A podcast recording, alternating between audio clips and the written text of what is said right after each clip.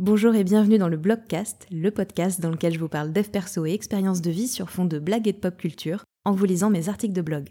Je suis Laurent Chavel, coach, thérapeute et autrice, et c'est parti pour un nouvel épisode. Bonne écoute Et bienvenue dans ce nouvel épisode dans lequel on va s'intéresser à la volonté, cette grosse arnaque. Quand on veut, on peut, il suffit de faire preuve de volonté. Marie-Mireille a une volonté de faire, quelle femme Vous avez déjà entendu ces phrases? Et est-ce que vous avez déjà passé des heures à ruminer seul en vous répétant que d'autres y arrivent et pas vous, ce qui doit vouloir dire que vous êtes un brin nul? Telle une Priscilla Betty du développement personnel, je dis stop. On a tous et toutes de la volonté. Voilà, euh, je pourrais limite clore euh, cet article ici, mais je sens qu'un argumentaire plus détaillé est nécessaire. La volonté, eh ben, c'est ni plus ni moins qu'une émotion.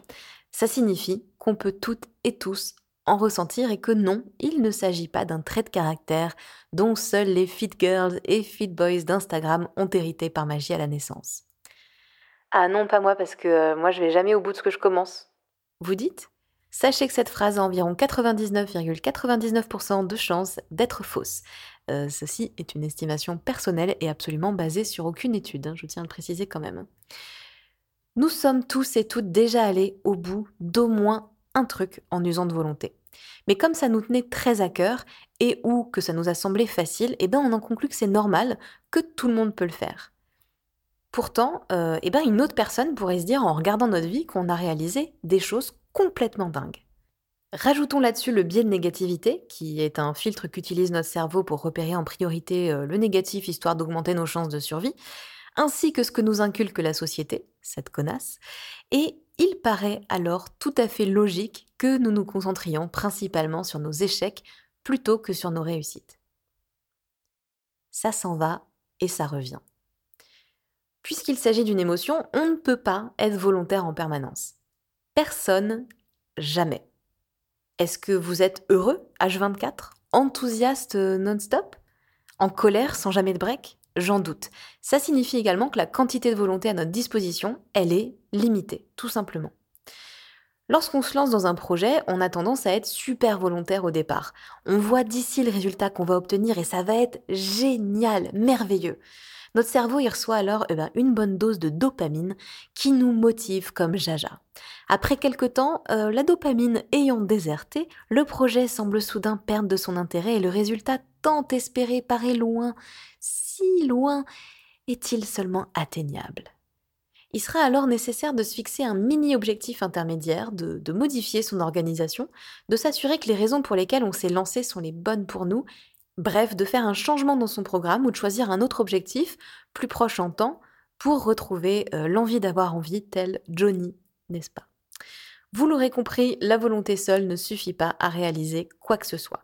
Les personnes qui vont au bout de leur projet, eh ben, euh, ce sont celles qui trouvent une façon de se remotiver après les moments de down, et non des êtres hors du commun qui ont chopé toute la volonté dispo dans le monde.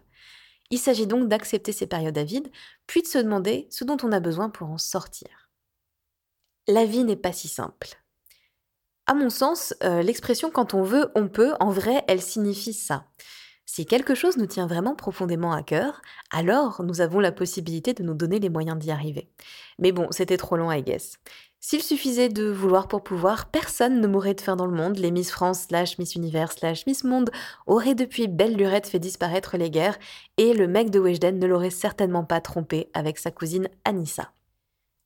Ce serait formidable de se lancer dans des projets en étant certain de leur issue, mais ce serait aussi un peu chiant, soyons honnêtes.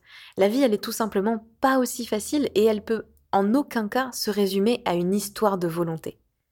La bonne nouvelle, euh, c'est que vous pouvez désormais vivre pleinement vos moments de découragement en vous rappelant que c'est normal et tout à fait acceptable, et que non, cela ne remet en cause ni votre personne, ni vos chances d'atteindre votre objectif. Et puis parce que la vie, c'est drôle aussi parfois, j'aurais moi-même dû écrire cet article et le publier il y a 15 jours. J'étais pas très bien, je me suis accordé le droit de vivre ma douleur, hashtag toi-même tu sais, en toute quiétude et sans jugement. J'ai passé 5 jours d'affilée à me traîner du lit au canapé et vice-versa, switch sous le bras, alternant entre Animal Crossing et Super Mario Bros. Moralité, eh ben je me sens ressourcée, j'ai remboursé 3 prêts à Tom Nook et en retard ou pas, cet article aura fini par exister. Je rappelle que ce petit passage date de 2020, donc euh, écoutez, euh, ce n'est pas la peine de m'envoyer des messages pour savoir euh, si ça va mieux, puisque ça va mieux depuis 2020. Je vous remercie, tout va bien, et j'espère que vous aussi. Merci d'avoir écouté cet épisode, j'espère qu'il vous a plu. Si c'est le cas, n'hésitez pas à vous abonner au podcast et à me laisser un commentaire ou 5 étoiles sur Apple Podcast. Vous pouvez aussi le partager à une ou plusieurs personnes que cet épisode pourrait intéresser. Et puis euh, rejoignez-moi sur Insta si le cœur vous en dit, at lochavel, L-O-C-H-A-V-E-L. C'est aussi dans la description hein, si besoin. Merci et à la semaine prochaine.